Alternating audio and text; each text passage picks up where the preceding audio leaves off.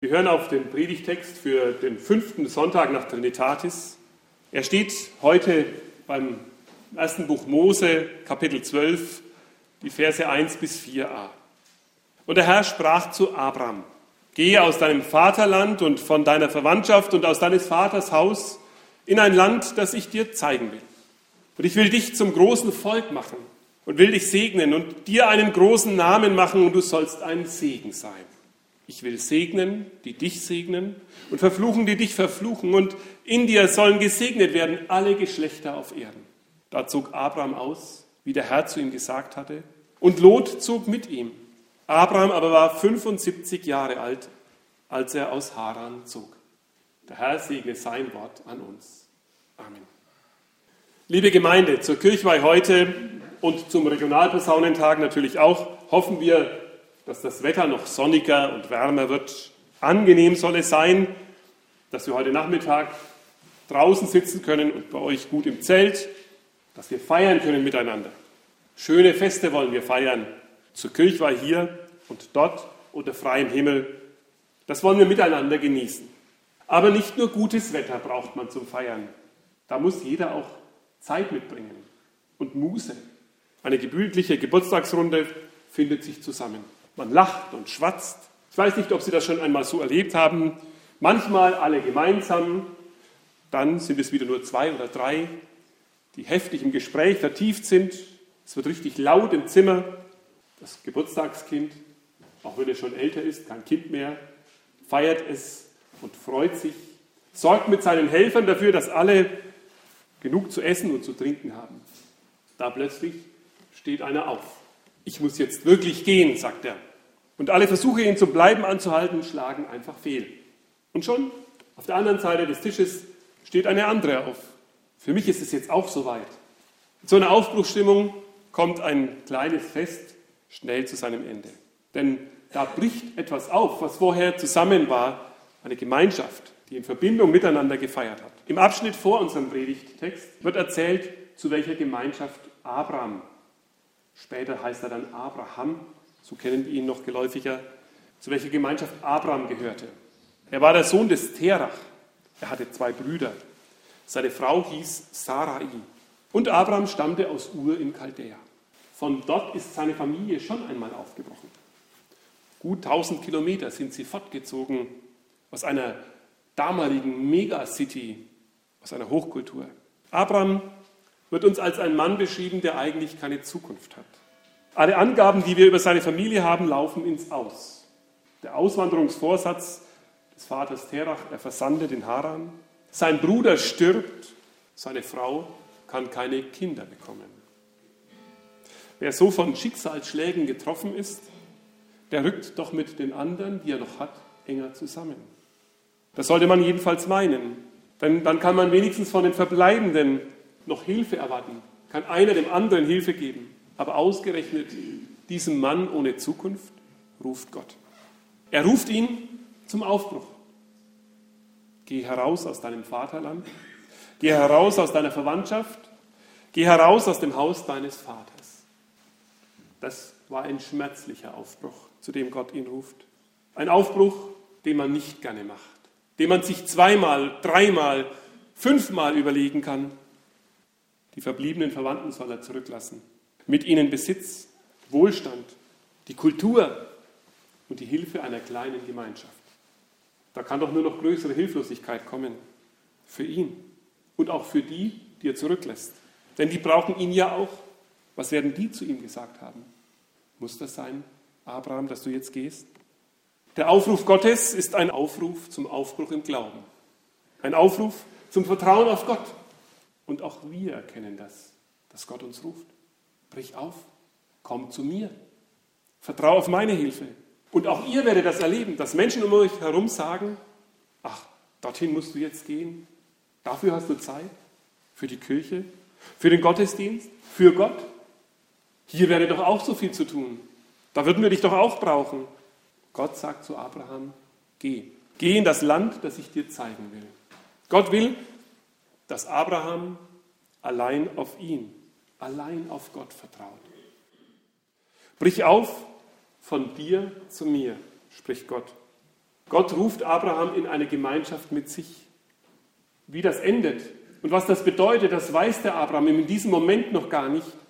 Das können wir von Tausenden von Jahren später beobachten und betrachten. Abraham wird das erfahren. Und wie Gott zu Abraham sprach, so sagt er es uns heute auch. Heute hier in Jocksberg. Brich auf von dir selbst, vertraue dich und dein Leben mir an.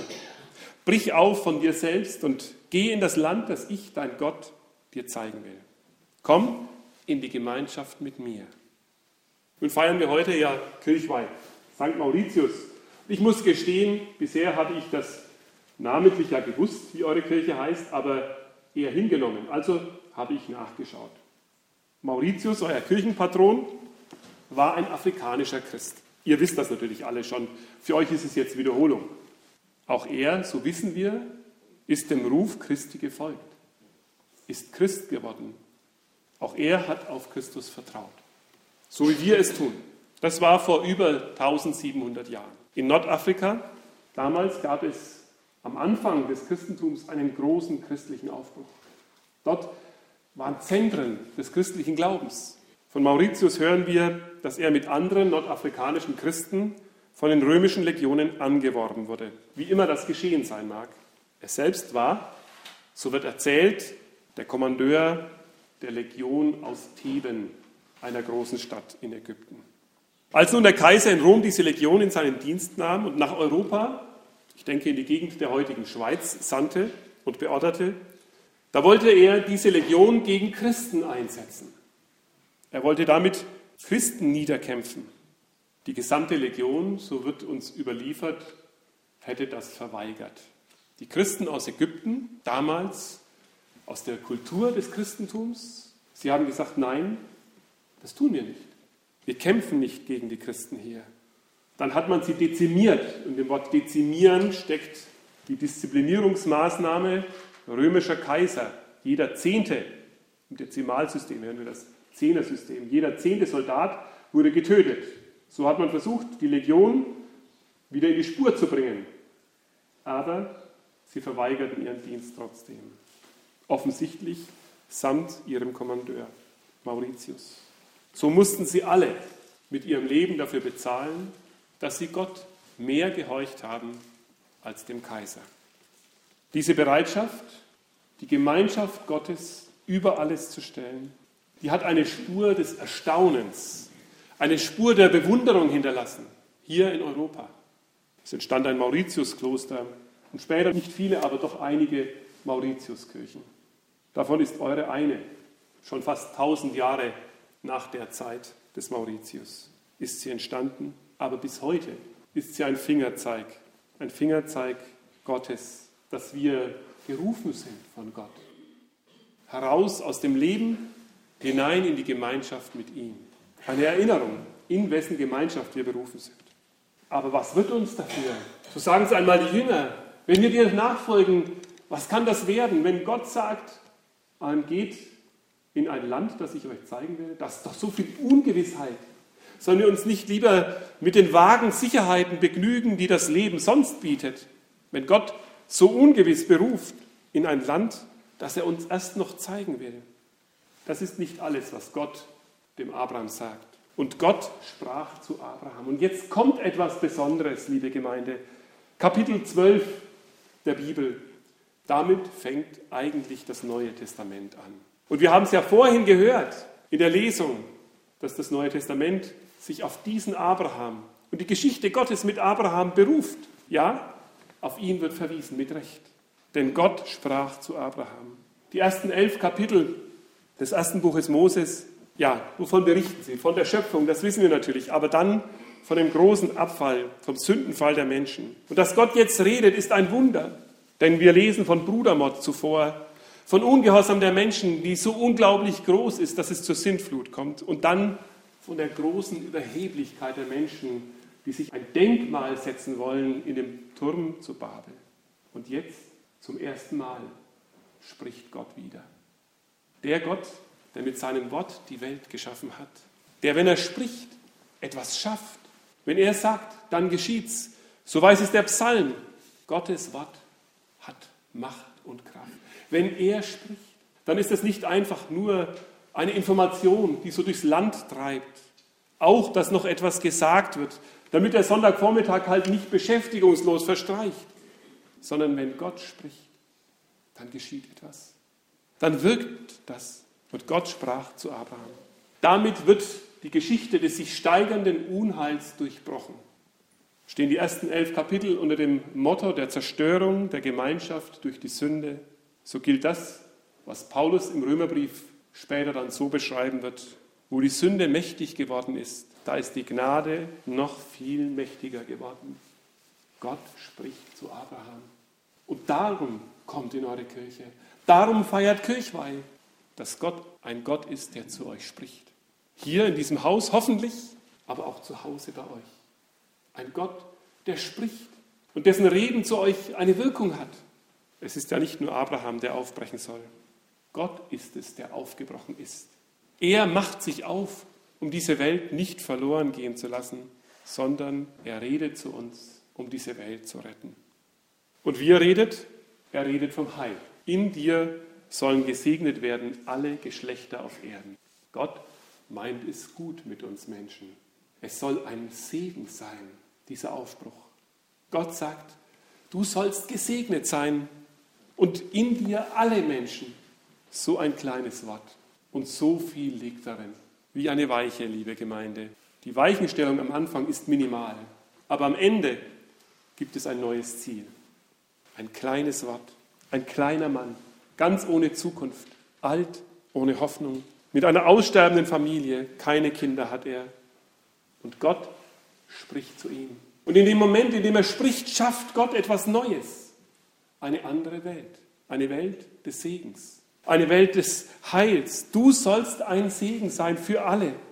Das sind Worte, mit denen Gott für Abraham eine neue Zukunft aufbricht. Im Übrigen ist hier nichts zu lesen, dass Abraham in irgendeiner Weise ein ganz besonders guter Mann war. Da wird nichts von Qualitäten geschrieben, denn darauf kommt es jetzt gar nicht an. Es kommt nur darauf an, dass Gott derjenige ist, der handelt.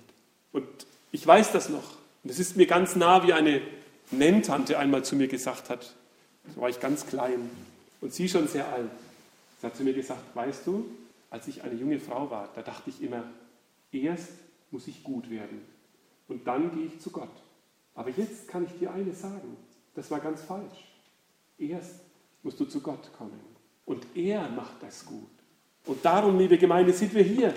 Nicht, weil wir die Guten wären und die draußen die Bösen und Schlechten, sondern weil wir wissen, dass Gott es gut mit uns macht. Und auch mit denen, die zu Hause geblieben sind, die es nicht geschafft haben, aus dem Bett hierher zu kommen, meint Gott es gut. Und sein Wort, das er hier spricht an euch, ist ein Wort des Segens. Wenn ihr nach Hause kommt, sollt ihr ein Segen sein. Für euren Ort, für alle, die hier sind. Ihr sollt ein Segen sein. Unser kurzer Abschnitt schließt mit einem kurzen Satz. Vers 4a, den hat man abgebrochen an der Stelle. Aber das genügt auch, denn dieser kurze Satz ergibt uns so einen kleinen Schub mit nach Hause. Da zog Abraham aus. Gottes Wort wirkt. Da ist ein Mensch, der lässt dieses Wort wirken. Der ist gehorsam. Er wagt den Aufbruch des Glaubens. Das ist ungeheuer. Wer immer meint, ach, der Glaube und die Christen da, diese alte Sache, das ist doch langweilig. Das können wir schon nicht mehr hören. Der sollte die Geschichte Abrahams mal lesen. Ich glaube, da fängt sein Leben eigentlich erst an, mit 75 Jahren. Das kann natürlich daran liegen, dass Abraham ja auch nicht wusste, wohin Gott ihn führt. Das ist immer ein Abenteuer. Aber mit Gott zu leben, bleibt ein Abenteuer. Ein gutes Abenteuer, weil Gottes Segen mitgeht. Natürlich ist das schwierig für uns. Wir hätten doch so gerne gewusst, was morgen geschieht. Wir würden ja so gerne in ein Orakel gehen, das uns sagt, hier bekommst du von mir den Wegweiser für die nächste Woche. Das wird geschehen. Nein, das wissen wir nicht. Und wenn wir darum beten, dass das Wetter heute hält und es nicht regnet, wir wissen es nicht, ob es Gott geschehen lässt. Gott ist frei, es regnen zu lassen oder die Sonne scheinen zu lassen. Wir geben es in seine Hände, unser ganzes Leben. Das Wetter ist nur das Aller, Allerkleinste. Wir wollen nicht stehen bleiben und nicht sitzen bleiben. Wir wollen Gott folgen, wenn er uns ruft und sagt, Komm zu mir in meine Gemeinschaft. Mit mir sei unterwegs. Auch wenn dein Leben wie ein verworrenes Labyrinth aussieht. Auch wenn du manchmal denkst, der Weg geht ja immer nur ferner weg von Gott. Geh treu ihm nach. Höre auf sein Wort. Wisst ihr, die Autos, mit denen wir heute hierher gefahren sind, viele sind auch gelaufen, aber die Autos, mit denen wir unterwegs sind, die haben ja alle ein Lenkrad. Ihr könnt dieses Lenkrad, manchmal wird es ja unterstützt, auch im Stehen bewegen. Die Richtung des Autos ändert sich davon nicht. Ihr müsst fahren. Dann hilft das Lenken auch. Also brecht auf mit Gott. Wenn ihr denkt, ach, ich weiß gar nicht, ich will gar nicht weitergehen, wie kann da etwas anders werden? Bleibt nicht stehen. Geht mit Gott. Er wird es führen zum Segen. Vertraut auf ihn. Er führt euch, so wie er Abraham geführt hat. Ihr sollt ein Segen sein. Amen.